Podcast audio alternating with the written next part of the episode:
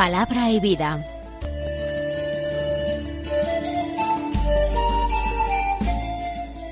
Con el padre Manuel Horta desde Sevilla.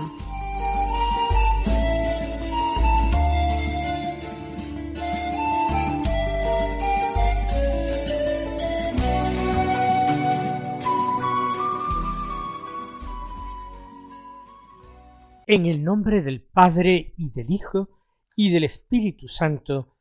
Amén. Alabados sean Jesús y María.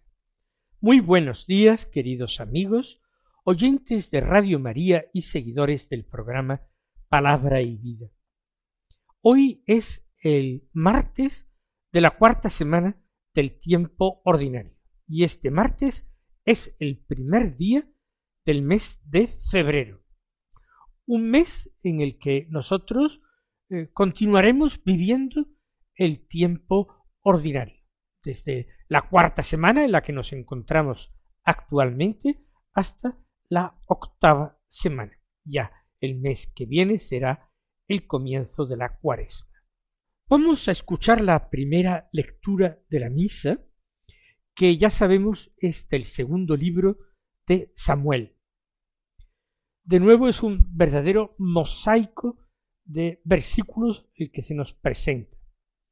Del capítulo 18, los versículos 9, 10, segunda parte del versículo 14, 24, primera parte del versículo 25 y el versículo 31. Y del capítulo 19, el versículo tercero.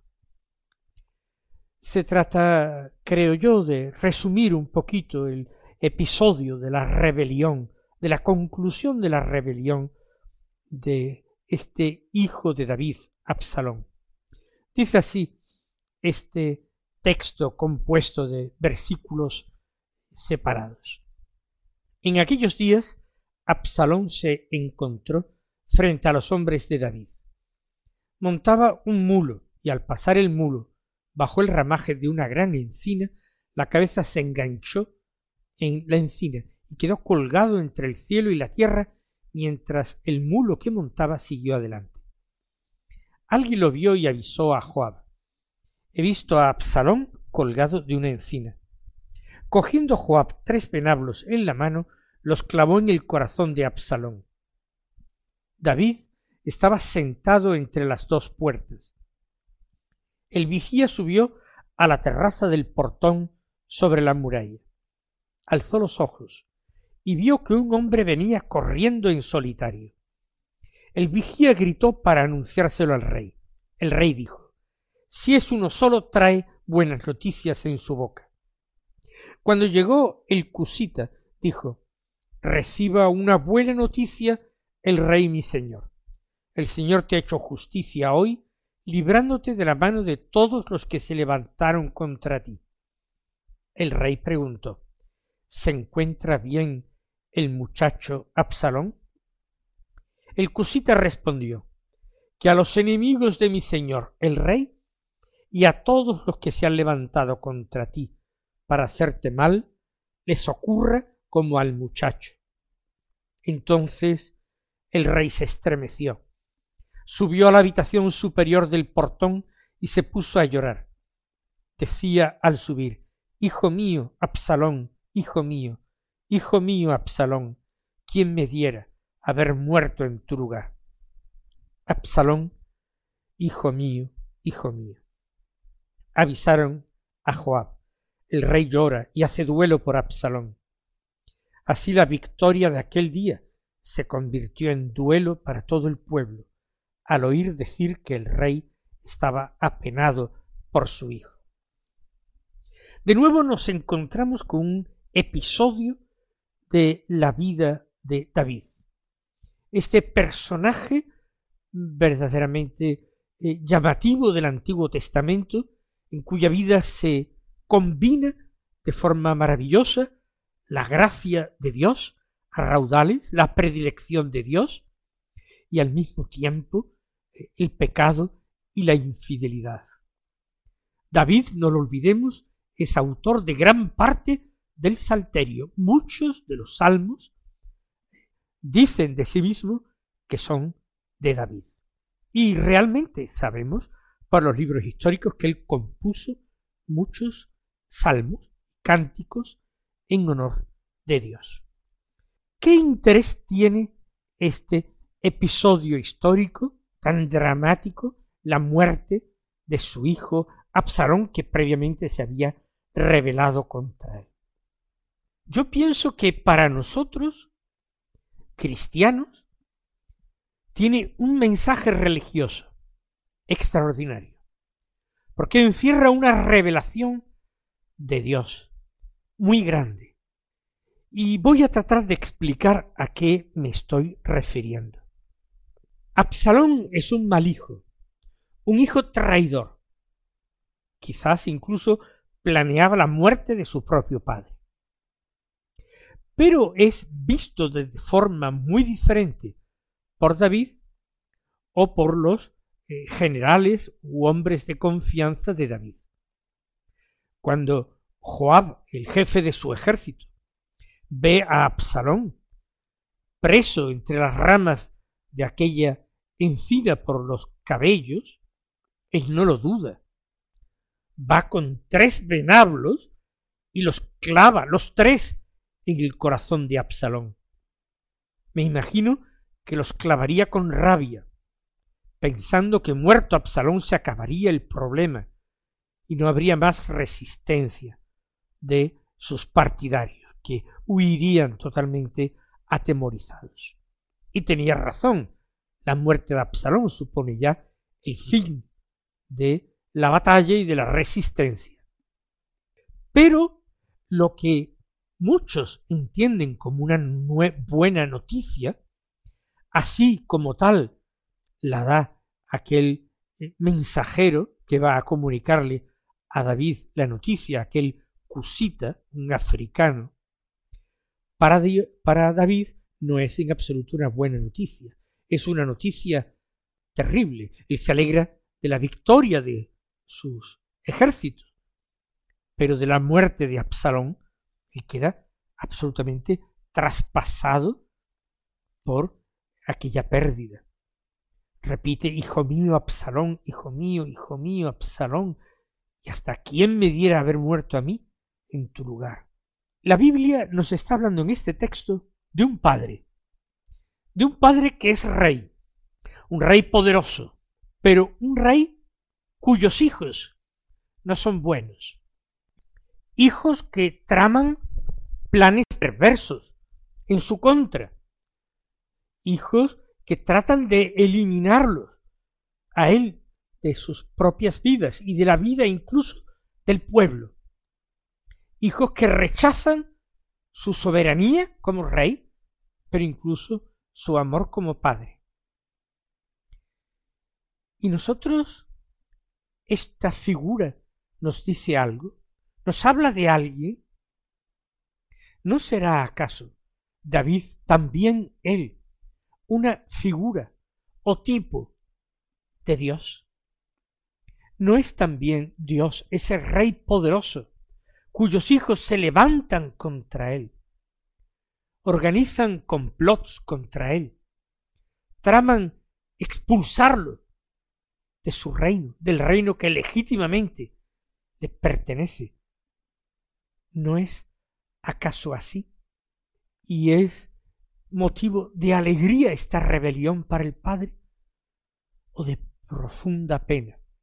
Y la pérdida del Hijo, que se ha buscado la ruina a sí mismo.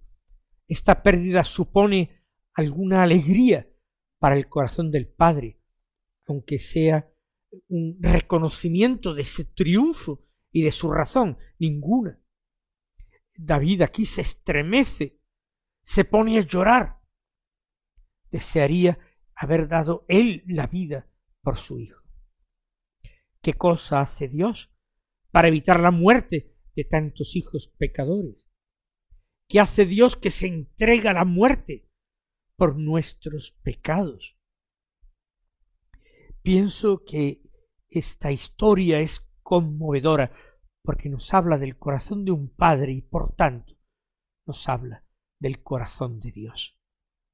Ojalá nuestra actitud de hijos rebeldes sea el caer en la cuenta, sea la sensatez, sea la conversión, el pedir perdón, el volver de nuevo con Dios nuestro Padre, porque sabemos que Él es incapaz de negar su perdón a quien humildemente vuelve a Él y se lo pide. Es incapaz y hasta el último instante, hasta el instante en que esta pérdida no se manifiesta ya como una pérdida definitiva e irreversible, hasta ese mismo instante Dios intenta hacerlo todo para encontrarnos a nosotros pecadores, para restaurarnos en nuestra posición de hijos.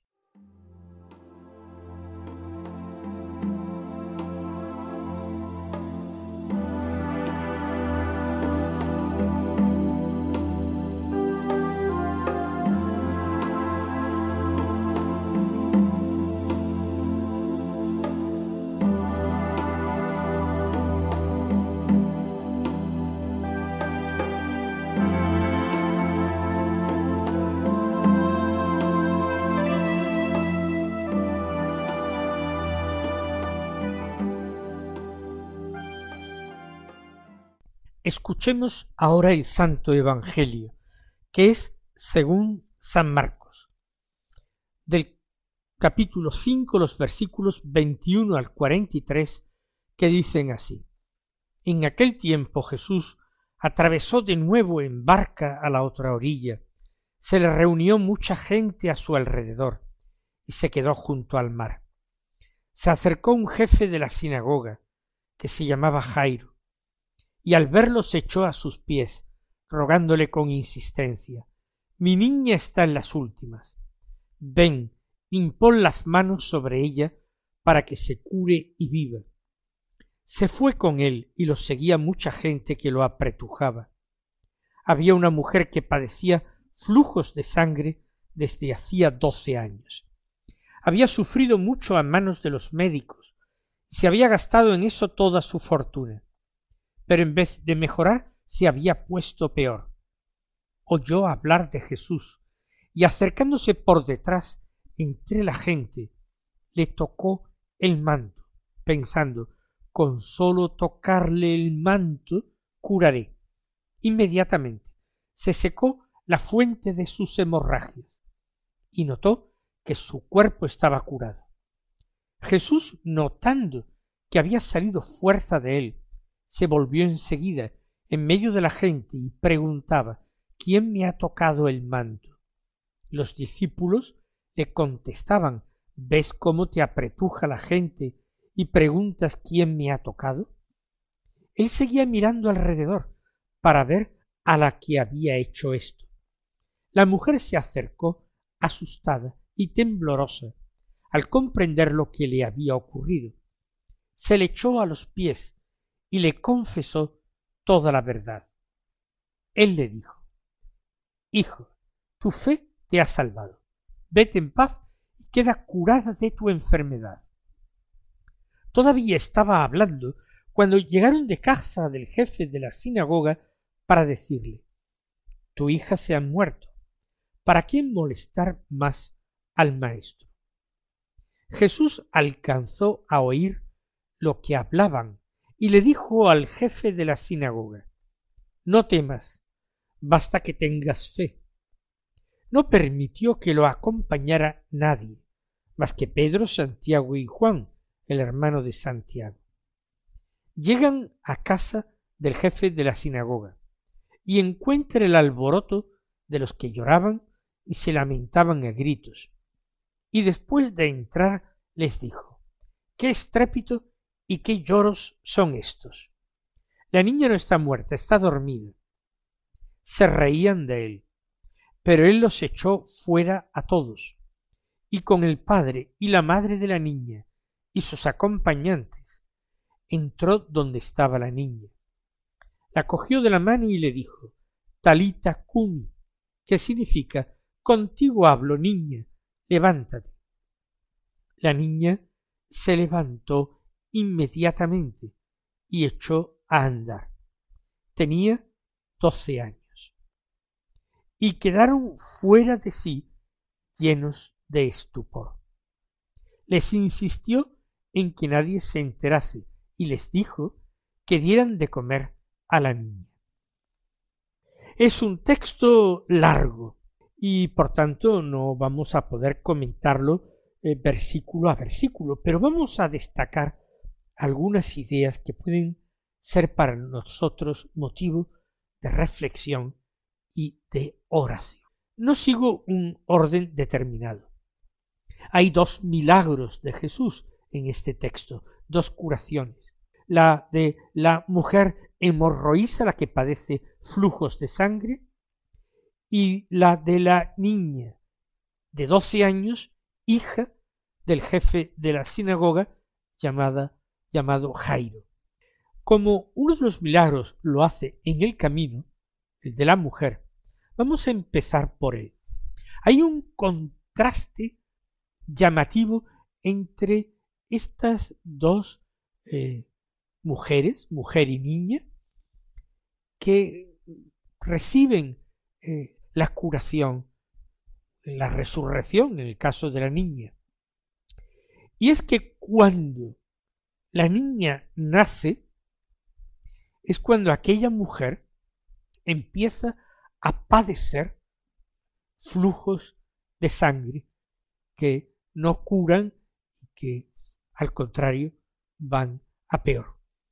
Doce años tenía la niña y esa mujer padecía aquellos flujos de sangre desde hacía doce años.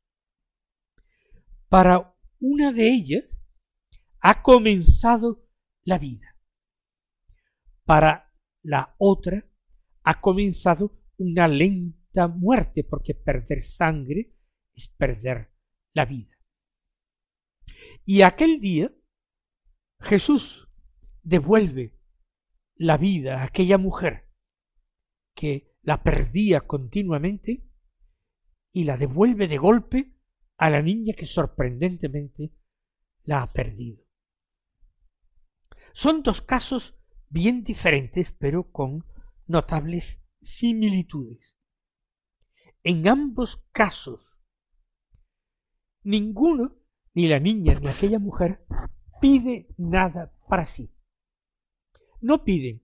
La mujer se acerca al Señor de forma anónima y se contenta con tocarle el manto, la orla del manto. Piensa que así va a ser curada, y efectivamente alcanza la curación, pero sin pedir nada, sin suplicar. Y la niña, pues, mientras estaba enferma, difícilmente seguramente ha pedido la venida de Jesús a su casa, ha sido una idea de su padre, Jairo. Y después, muerta, no ha podido pedir nada ya para sí. En ninguno de los casos eh, el interesado ha pedido. Una lo ha esperado totalmente de la persona de Jesús, en quien ha reconocido el que está tan lleno de vida que la contagia, que la transmite por contacto. En el caso de la otra, de la niña, tiene en su padre el mejor aliado, el mejor intercesor, el que se echa a los pies de Jesús, el que ruega con insistencia, el que pide al Señor que se dé prisa. La mujer hemorroísa es una mujer impura. El contacto con la sangre hace a una persona impura. Las mujeres, durante su eh, ciclo menstrual, quedan impuras y tienen que someterse a una purificación al final de este periodo. Una mujer que padece flujos de sangre continuos es una mujer que continuamente vive en la impureza legal. En ese sentido, eh, como un leproso, que es un hombre impuro y que no puede hacer nada para salir de su impureza. Pues esta mujer tampoco. Con lo cual ella padece también una cierta eh, marginación social. se le hace, en cuanto su enfermedad es conocida, un cierto vacío. Un vacío que ella acorta y se atreve a tocar a Jesús. No tiene miedo de hacer a Jesús impuro, aunque tendría que haber evitado ese contacto, no lo hace. Como hay otros hombres a los que Jesús les pide que no divulguen el milagro que ha realizado y a pesar de todo lo proclaman. Pues la mujer también desobedece un precepto de la ley de Moisés, porque tiene un mayor conocimiento del reino, de esa nueva relación con Dios. Es una mujer que se mueve por la fe. Por eso el Señor le dice, hija, tu fe te ha salvado. En el caso de Jairo, sin embargo, la fe no brilla precisamente. No lo digo por él.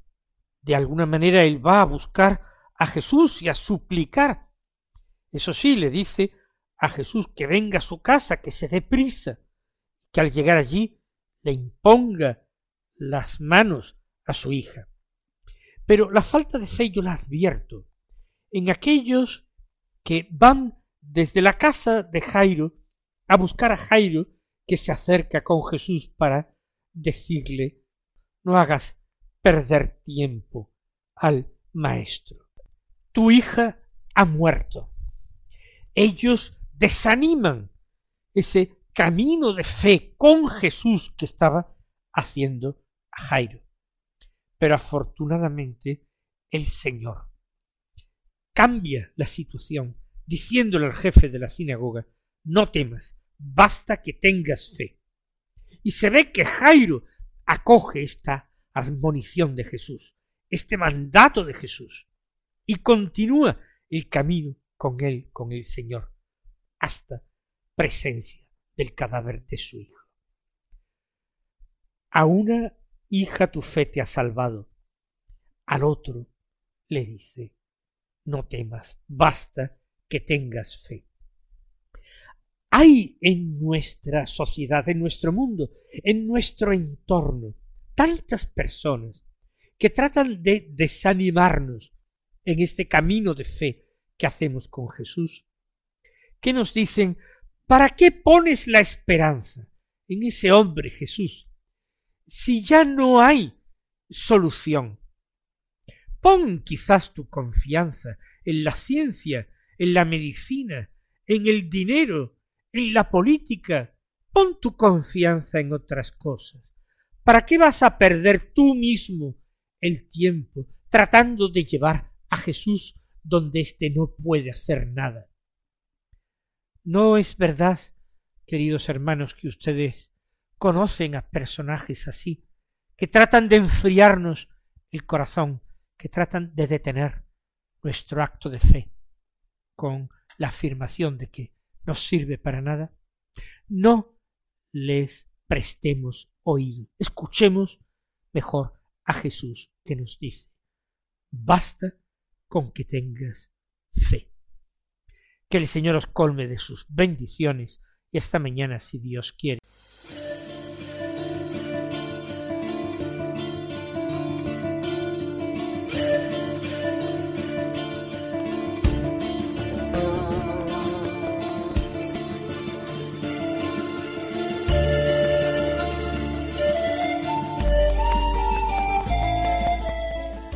Concluye Palabra y Vida, un programa dirigido desde Sevilla por el Padre Manuel Horta.